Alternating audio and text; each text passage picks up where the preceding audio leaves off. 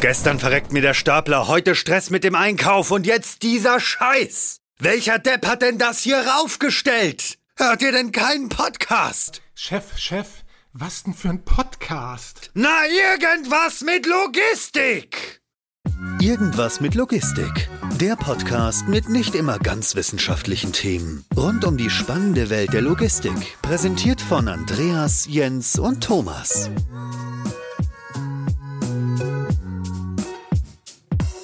Moin, moin, zu einer neuen Folge von Irgendwas mit Logistik. In diesem Sinne einmal moin Richtung Thomas. Hi Thomas. Hallo, moin.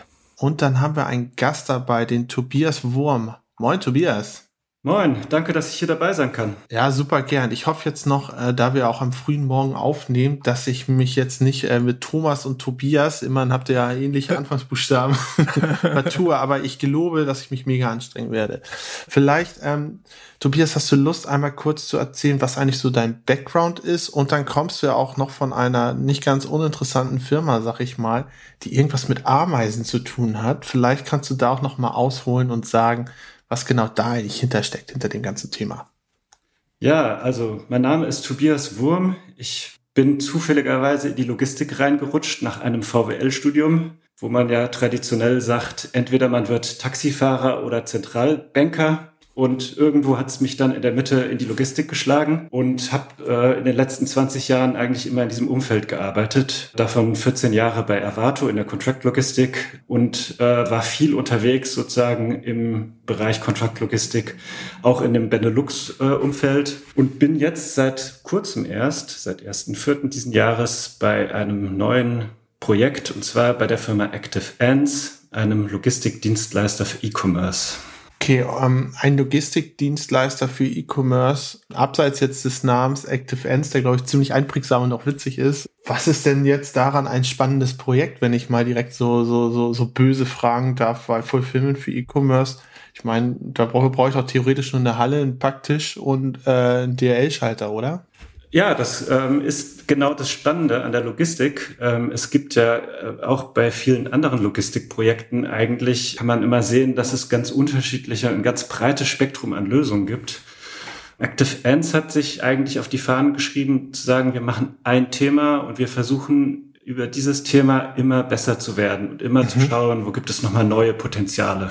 Ja. Und, und was ist so, was ist denn so ein Hebel, über den man besser werden kann? Ja, am Anfang äh, hat die Firma sozusagen sich angeschaut, was kann man systemisch machen. Mhm. Und ähm, ganz in der Anfangsphase 2010 gab es zum Beispiel nicht viele Systeme, die äh, multi-client-fähig waren, die man von der Stange kaufen konnte. Und dann haben die schon sehr früh angefangen, selber ihr System aufzubauen, immer mit dem Hintergrund der E-Commerce-Fähigkeit. Meinst du mit System was, was übergreifendes oder ist System jetzt irgendwas Richtung Technik oder ist System irgendwas Richtung IT-Software? Das ist in dem Falle noch die äh, Softwarelösung. Mhm. Ja, das ist eine eigene Softwarelösung, die für sowohl für den Kunden benutzbar ist. Ne, der kann ja. draufschauen und äh, hat Zugang, kann auch seine Sachen äh, einstellen, Reports ziehen aber kann zum Beispiel auch ein Shipment upgraden von einem Standard-Shipping auf ein äh, Express-Shipping. Ihr macht da alles selber in der Software, also Lagerverwaltung und auch das, was ihr eben sagtest, so Shipping und, und so weiter, ist äh, eine komplett selbstgestrickte Software?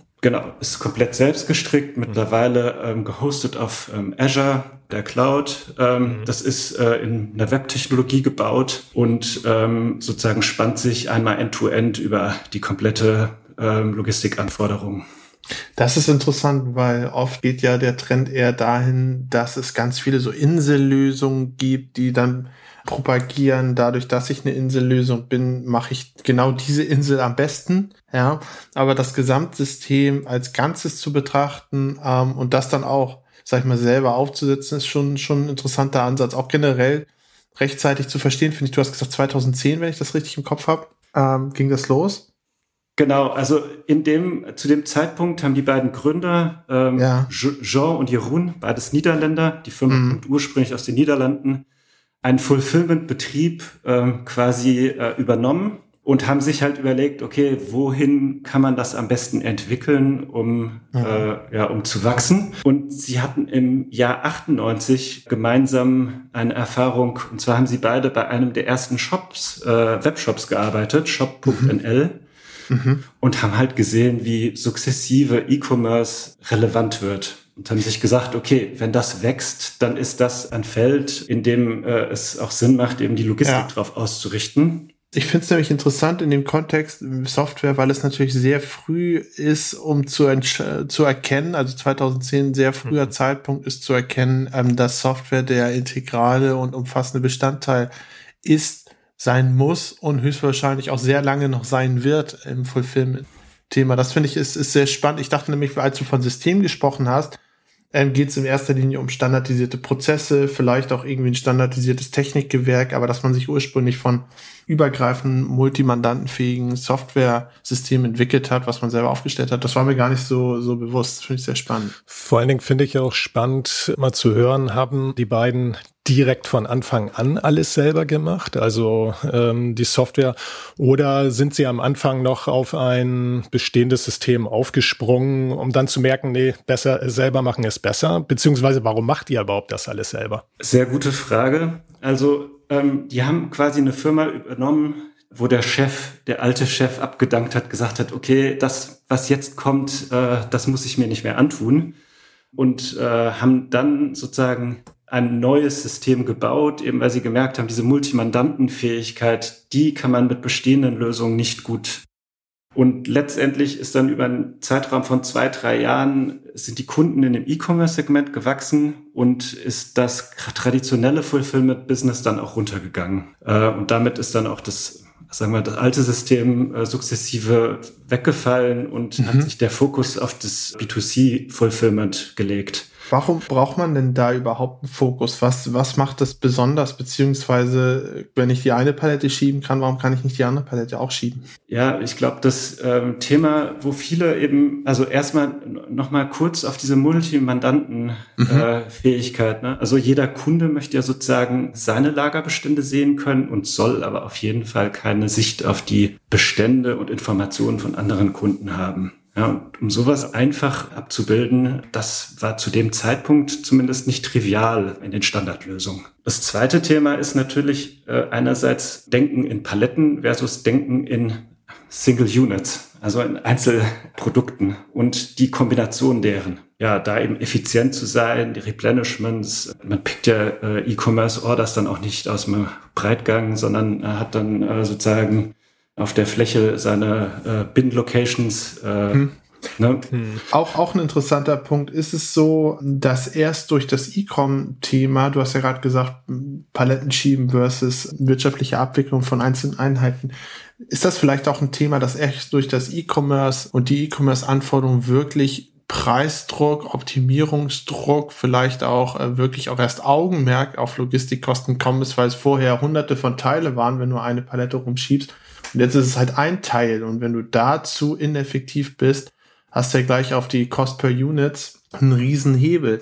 Es ist vielleicht auch da ein Grund für, warum super viel in Richtung IT, Prozessmanagement, solche Geschichten erst später in die Logistik auch reingekommen sind, weil es gar nicht so den Bedarf gab, so kosteneffizient zu sein, sehr lange. Also das stimmt sicher für den E-Commerce, aber das, ähm, man kann, glaube ich, die Effizienz in den äh, und den Kostendruck in anderen Bereichen der Logistik auch nicht absprechen. Mhm. Ja? Je nachdem, du kennst ja auch sehr margenschwache ähm, Businesses wie zum ja. Beispiel im Handel oder auch in der mhm. Automotive Parts. Die müssen auch auf der Palettenlogistik unglaublich effizient sein und haben auch Klar auch, auch keinen Spielraum, da irgendwelche großen äh, Fehler zu machen. Die Frage ist ja auch immer, auch gerade was das Palettengeschäft angeht, ähm, sind es komplette Paletten, die ich ein- und auslager oder muss ich sogar noch ähm, Paletten zusammenstellen? Also gerade im B2B-Geschäft kann es ja auch dort sein, dass ich zwar viel das, das war ein kompletter LKW mit, weiß nicht, 30 Paletten zu einem Kunden hingeht, aber ähm, auf jeder Palette ähm, befinden sich, was weiß ich, im Schnitt fünf SKUs oder sowas. So, dann habe ich auch einen hohen Aufwand, den also von daher. In der Tat. Und dann kann man sich noch vorstellen, ne, Seriennummern, äh, Batchnummern, äh, Informationen, die dann auch noch irgendwo den, äh, übergeben werden müssen über Interfaces. Also das wissen wir alle. Palettenlogistik kann auch ganz schön komplex werden. Vielleicht noch ein Punkt zu dem Systemaufbau. Ne? Also ein Punkt, der bei Active Ants auf jeden Fall mitgespielt hat, in der Entscheidung, ein eigenes System zu haben, ist, man wollte sich differenzieren und auf den Punkt, auf dem man sich differenziert, den wollte man gerne selber machen, was sehr strategisch erstmal auch einleuchtend ist. Ist das dann auch euer USP, den ihr sozusagen habt, indem ihr eine Software anbietet, die sich abhebt und die besser ist als äh, alle anderen? Weil ihr, ihr schwimmt ja ähm, schon in einem großen Feld mit, in einem großen Teich, in dem es äh, viele, viele Wettbewerber gibt. Ja, also viele Wettbewerber gibt es auf jeden Fall. Ähm, und ich glaube, wie immer, wenn es viel Wettbewerb gibt, dann gibt es auch alle Shades of Grey, die man sozusagen da wahrnehmen kann. Ja. Und wir versuchen sozusagen uns dadurch abzuheben, dass wir hohe Qualität anbieten im E-Commerce Fulfillment, dass wir hohe Service-Level erreichen, lange Öffnungszeiten ähm, haben, späte Cut-off-Zeiten und ähm, wir haben einen mittlerweile einen hohen Automatisierungsgrad erreicht, weil wir sozusagen unser Modell durch diese ständige Iteration und Verbesserung und schauen, mhm. wie kann man das äh, sozusagen äh, gut und effizient gestalten, haben wir sozusagen als ersten Schritt natürlich dann unser erstes, unser eigenes System aufgebaut. Und der zweite Schritt, der dann später dazugekommen ist, ist, dass wir uns E-Commerce spezifisch angeschaut haben, welche Technologien bieten gute Möglichkeit, da so eine allgemeine Automatisierungsstrategie ja. über den E-Commerce zu setzen. Bevor wir deine Steilauflage aufnehmen und fragen, was ihr dort einsetzt und warum ihr das einsetzt, würde mich noch mal einmal interessieren. Hinter dieser ganzen Strategie aus Kundensicht steckt da eigentlich ein Produkt oder ein Projekt immer hinter? Also sprich, wenn ich jetzt als Kunde E-Commerce Logistik gerne über euch in den Benelux-Ländern oder in anderen Ländern abwickeln möchte, ähm, ist es dann so, dass ich dann ein Preisblatt kriege, wo dann drin steht, das und das und das machen wir zu dem und dem Preis? Oder ist das dann so, dass man sich klassisch zusammensetzt und sagt, okay, was brauchst du? Wir könnten das so groß aufziehen, wir könnten das und das erreichen, die und die Cut-off-Zeiten, Service-Levels aber wir könnten auch das und das machen oder das und das machen. Ist das eher ein Produktgeschäft, wenn man so viel äh, im Hintergrund einheitlich, übergreifend standardisiert oder eher ein Projektgeschäft? Sehr gute Frage. Das ist auf jeden Fall ein Produktgeschäft, was wir anbieten.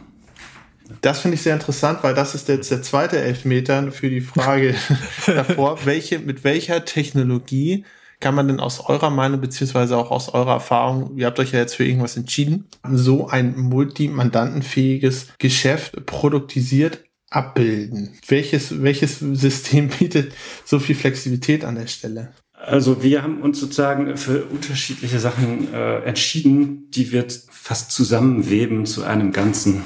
Ja, also das, der, vielleicht können wir den Prozess vom Kartonaufrichter beginnen. Ne? Also, ja, gern. Ja, also es fängt an damit, äh, dass du äh, Kartons aufrichtest automatisch. Wir nehmen äh, dafür Landtech-Kartonaufrichter. Die werden dann sozusagen über eine kurze Fördertech äh, Förderstrecke übergeben an mobile Roboter, die wir haben. Die mobilen Roboter, da gehe ich später nochmal drauf ein, die vernetzen quasi unsere unterschiedlichen Elemente, die wir benutzen. Ja.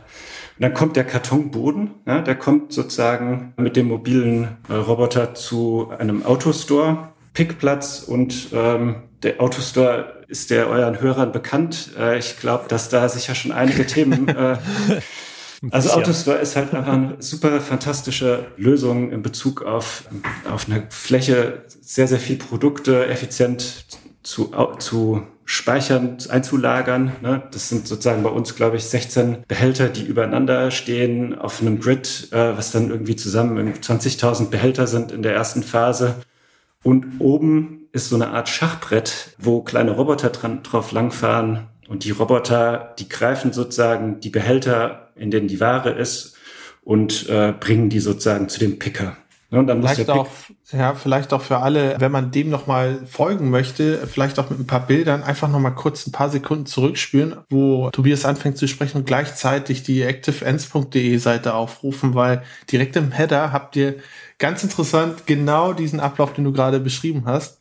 Stück für Stück da. Da siehst du den Kartonaufrichter, die Übergabe auf die mobilen Roboter, die Übergabe dann ähm, auf, erneut auf Fördertechnik und dann auch das Autostore. Also dann kann man sich das richtig gut auch nochmal bildlich vorstellen, parallel dazu. Das hätte ich nicht besser sagen können. Sehr schön. Und das so früh ja, am Morgen. in, interessant, interessant finde ich, dass man sich diese Entscheidung stellt. Ne? Man muss ja sich überlegen, okay, wenn ich in so ein Asset-getriebenes Geschäft auch rein möchte, wie Fulfillment, auch E-Commerce Fulfillment, was mache ich denn anders und, und was mache ich vielleicht auch besser? Und dieses klare System ähm, aus einzelnen Komponenten finde ich sehr, sehr spannend. Kannst du was dazu sagen, wie lange eigentlich so ein Prozess gedauert hat, um sich zu entscheiden, okay, das ist es jetzt, das machen wir und vielleicht das, was alternativ dort war, das machen wir dann doch nicht? Also wann, du hast gesagt 2010 gegründet, wann hat man denn angefangen zu automatisieren und, und automatische Leger zu bauen? Also der äh, große, der große Kickoff für die Automatisierung war mit dem Autostore und das Autostore ist 2016 eingebaut worden, das erste. Mhm. Ja. Und ähm, das auch noch relativ früh, ne? Also ich meine, so einen richtigen Boost hat Autostore, glaube ich, die letzten zwei Jahre vor allem mhm. oder drei Jahre, wo sie, na, zwei Jahre, wo sie richtig krass populär sind ja. und richtig viel abdecken. Wart, ja. Ich finde es interessant, dass ihr immer relativ früh dran wart. Ja. ja, also die zwei Jungs, die haben auch, auch am Anfang, als Google Glass auf den Markt gekommen ist, haben die angefangen, Pick-Pack-Prozess mit Google Glass zu machen. Okay. Ähm, äh, es hat aber dann für uns langfristig sozusagen äh, nicht gut genug für die Mitarbeiter funktioniert, weswegen das dann wieder eingestampft wurde. Aber das passt halt so ein bisschen in, in dieses Gen der Firma rein. Ne? Sachen ausprobieren, schauen, ist das besser oder nicht. Und wenn es besser ist, dann äh, kommt das mit in unseren Standardprozess rein. Ja, ich finde das auch gut, dass man da nicht sich auch abschrecken lässt, wenn mal was nicht funktioniert, wie das Beispiel, was du gerade gesagt hast, weil hinter jedem Fail kann ja auch wieder der nächste, die nächste große Chance dann stehen. Ne? Das ist ein spannender Ansatz, ja. Also versucht ihr schon auch da entsprechend ähm, immer da, immer wenn mal eine neue Technik hochkommt, versuchen die beiden Firmengründer oder, oder, wahrscheinlich so ist das auch in eurer DNA der Firma mittlerweile verankert, versucht ihr schon sowas ähm, dann umzusetzen. Weil ich finde, in diesem Zusammenhang finde ich auch sehr spannend, wenn ich auch ähm, gerade, was äh, Jens eben sagte, so auf dieser Website von euch, wenn man da nämlich weitergeht, kommt hinter dem Autostore, kommt dann die Erklärung zu Basket Pick was ich ähm, auch mega spannend finde, wo ihr da, wo ihr ja entsprechend ein Foto von der bestellten äh, oder von der Bestellung macht, die an den Kunden rausgeht und schon mal sagt äh, und das ja auch rausschickt irgendwie an, an den Kunden zu sagen, hier, wir haben gerade ähm, deine Bestellung äh, kommissioniert. Wie, wie kommt denn sowas an? Also ich finde das ist total auch, spannend. Ist auch, ist auch ein guter Punkt, um intern Stress zu vermeiden, muss man ja. auch dazu sagen. Ja, ja. Ja, und es, du benutzt, das kannst du auf unterschiedliche Arten benutzen. Also zum Beispiel, wenn wir jetzt mal eine Anfrage im Customer Service bekommen und sagen, ist diese, ähm, dieses Shipment ist nicht vollständig rausgegangen, dann haben wir zwei, drei Sachen, die wir machen können. Einmal siehst du natürlich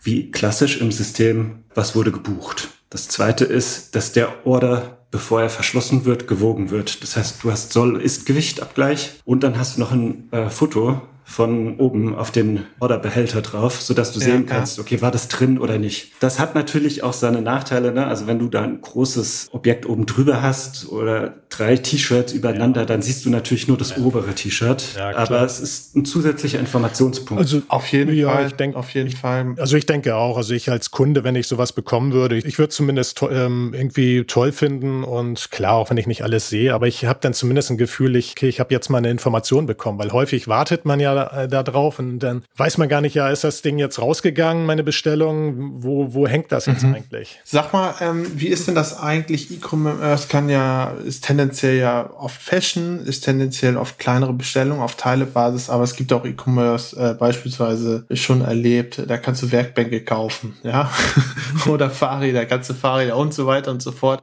Ist eure Lösung, sagt ihr, okay, äh, Schuster bleibt bei deinen Leisten und ihr habt ein klares Anforderungsportfolio, wenn ihr da, wenn, oder wenn die Anforderungen da rausbrechen aufgrund von Gewicht, Übergrößen und so weiter, dann lieber nicht? Oder gibt's da immer auch noch Parallelprozesse zu diesem Hauptprozess, den man, die man mit implementieren könnte? Ja, also auch wieder eine sehr gute Frage. Und zwar dadurch, dass es ein produktbezogener Business ist, äh, mhm. ist unsere Stärke natürlich auch darin, diese Produktprozess, den Happy Flow, so stark ja. wie möglich zu benutzen. Aber andererseits, ne, es gibt Produkte, die kann man nicht so in ein Päckchen reinlegen, die müssen nochmal verpackt werden, damit ja, sie ja, nicht genau. beschädigt werden. Und das bieten wir schon auch mit an. Wir, was wir versuchen, ist, dass wir eigentlich 95 Prozent des Parcel, des Päckchen-Outputs über den Happy Flow laufen lassen. Ja, ja das ähm, verstehe ich, ja. Das ist, ist ja auch wahrscheinlich der neue Sweet Spot dann, ne? um auch neben Happy Flow auch nochmal eine andere, einen anderen Anglizismus rauszuhauen. Sag mal, ähm, in welchen Ländern ist euer Service eigentlich verfügbar? Ich meine, du bist ja jetzt auch relativ frisch für Deutschland mit dabei. Ist das in Deutschland schon verfügbar? Bisher nur in Benelux oder wo, wo ist so euer, eure Aufstellung aktuell? Genau, also gegründet wurden wir in äh, New Hen, das ist auch unser Headquarter. New Hen ist bei Utrecht in den Niederlanden. Mhm. Und ähm, im letzten Jahr haben wir noch einen zweiten Standort in Rosendahl aufgemacht. Ähm, das ist etwas südlicher in den Niederlanden. Und mhm. seit 1.7. haben wir ein Lager in Willebruck bei Antwerpen in Belgien mhm. geöffnet. Und ab 1.9. öffnen wir in Dorsten in Deutschland. Allerdings noch nicht vollautomatisiert, sondern wegen Aluminium, was Lieferengpässe ja. verursacht, wird unser so. Autostore erst später aufgebaut werden. Aber interessant, oh. ähm, ist es, ist es so ein Punkt, dass ihr sozusagen, ihr habt ja sicherlich eine gewisse, gewisse Berechnung auch damals angestellt, wo so der Break-Even liegt, wo so der ROI liegt, was die optimale Ausgestaltung ist.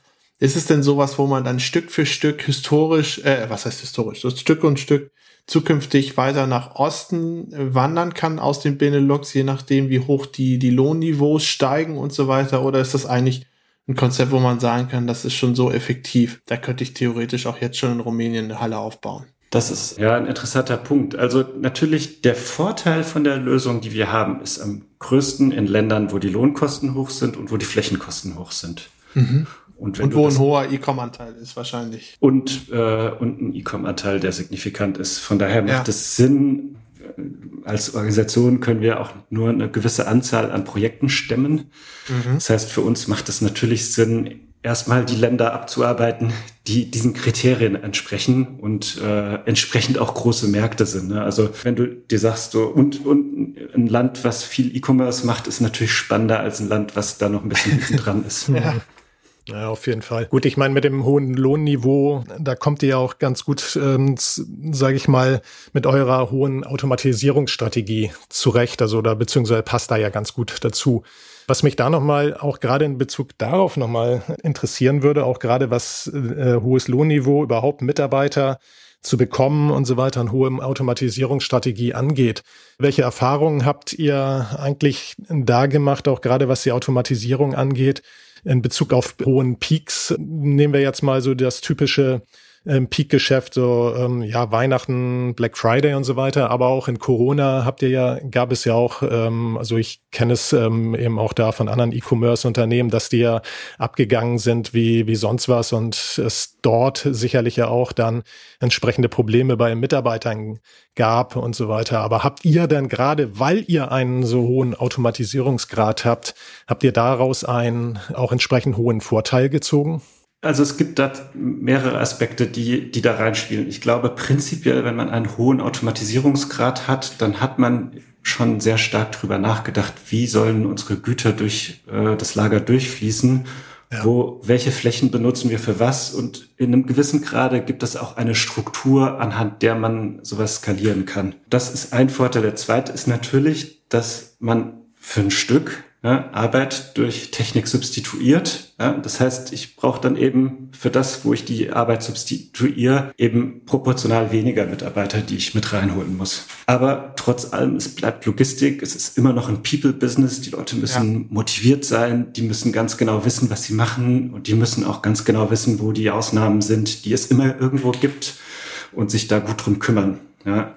Und wenn man sozusagen von einer Schicht auf drei Schichten skaliert, dann äh, ist, ist immer eine Herausforderung, um äh, auch dieses Training und die, das Onboarding gut zu machen. Allerdings hast du natürlich den Vorteil, dass die unterschiedlichen Arbeitsplätze äh, dann auch relativ eng definiert sind und für so einen eng definierten Arbeitsplatz kannst du jemanden auch schneller trainieren und fit machen. Finde ich sehr interessant, gerade auch, eigentlich wollte ich eine andere Frage stellen, aber ich finde es eigentlich auch sehr interessant, ähm, wenn ich mir eure Bilder anschaue, es ist irgendwo auch, wenn man das sagen kann, ein nicht ganz unattraktiver Arbeitsplatz, auch von, von der ganzen Aufmachung her. Es ist nicht so krass gestaut alles, auch wenn es sehr kompakt gelagert ist. Es ist sehr bunt auch gehalten in euren Corporate-Farben, was auch immer, finde ich, ein gewisser Faktor ist, der das nochmal unterstreicht, so eine Gemeinsamkeit Gemeinheitsgefühl dort.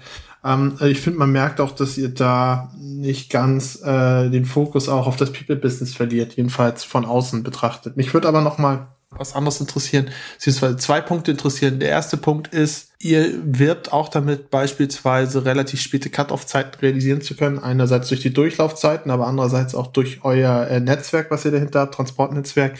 Ist es denn etwas, wo euer Portfolio endet, beziehungsweise kann man bei euch neben dem Fulfillment dann auch direkt die Transportleistung mit beauftragen? Oder ist es so, ihr hättet da äh, Input und, und Ansprechpartner, seid aber klassische Intralogistik-Fulfiller? Das ist in der Tat so. Wir bieten unsere Dienstleistung immer zusammen mit der Transport an. Und zwar ähm, versuchen wir sozusagen natürlich dann, äh, haben, haben im Carrier-Portfolio die klassischen guten Anbieter, die man haben kann und äh, bieten auch noch Leinholz an, zum Beispiel dann nach Niederlande Post NL, nach mhm. Belgien mit der belgischen Post, Correos in Spanien, La Poste in Frankreich. Also das ist, ist, ist finde ich nämlich auch ein interessanter Punkt, dass sich diese Ganzheitlichkeit auch ein bisschen in die Richtung ähm, weiterzieht. Ähm, es gibt natürlich auch klassische 3PLer, die das machen, aber oft endet es ja irgendwo. Aber für den Kunden endet es halt nicht.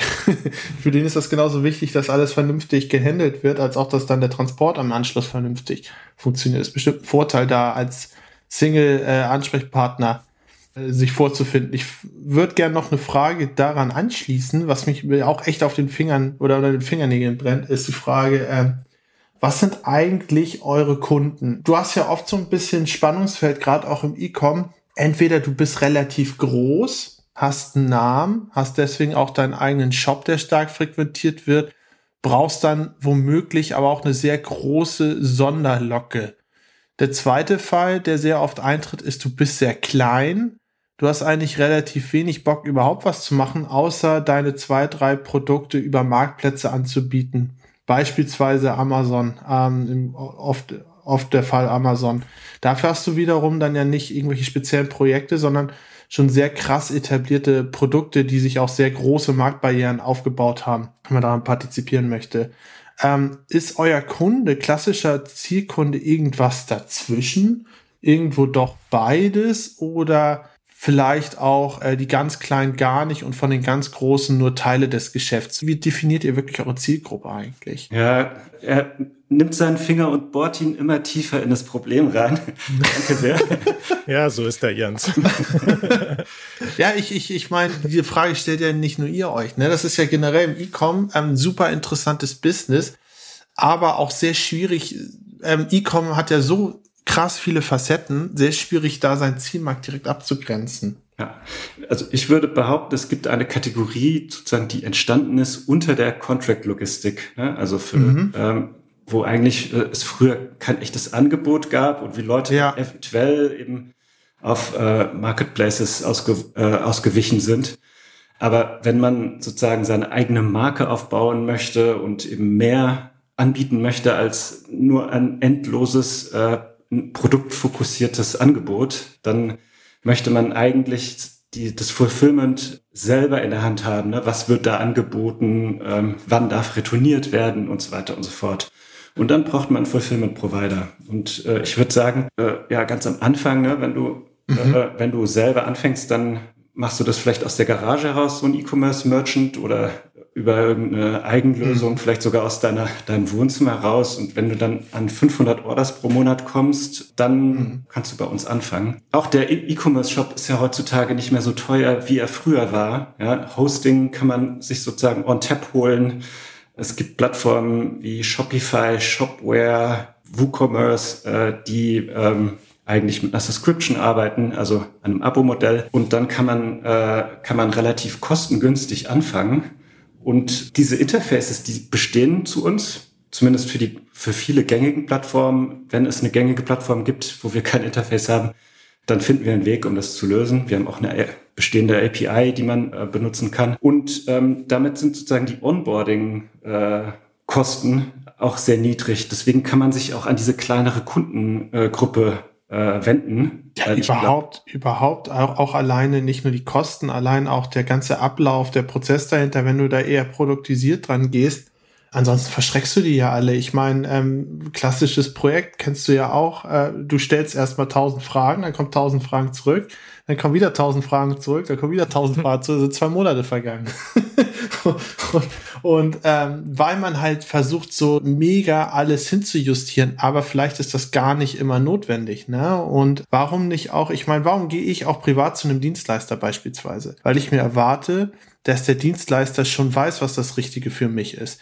Ich will gar nicht unbedingt mit dem von null auf immer eine Lösung Design, ein Projekt an, anwerfen. Vielleicht habe ich da gar nicht die Kappa für, vielleicht habe ich auch gar nicht das Know-how dafür, vielleicht habe ich auch einfach beides nicht sondern ich gehe ja hin, um zu da auch ein vertrautes Verhältnis zu schaffen, wo ich sage, okay, ich weiß jetzt beispielsweise klassische Dienstleistungen, ich weiß jetzt, dass, dass die Person gute Passfotos von mir machen kann, ja, oder dass die Person mir schon in der Lage ist, mir die Haare zu schneiden, ohne dass wir da äh, erstmal eine zwei Stunden lang abstecken müssen, wie das aussehen soll und welcher Schnitt da ist und so weiter. Und ich glaube, das ist neben dem Kostenfaktor, der immer beim Produkt auch eine Rolle spielt, ähm, sicherlich ein sehr, sehr, sehr großer Vorteil, die Einfachheit einfach Genau. Und wenn du dir überlegst, ne, du gründest ein neues, eine neue Firma, machst E-Commerce, ne, du musst ja dann quasi mit den Gründern zusammen alle Aspekte abdecken, ne, von der digitalen Seite über den Einkauf, über potenzielle HR-Themen, Vertragliches. Dann sollst du dich noch in Logistik auskennen,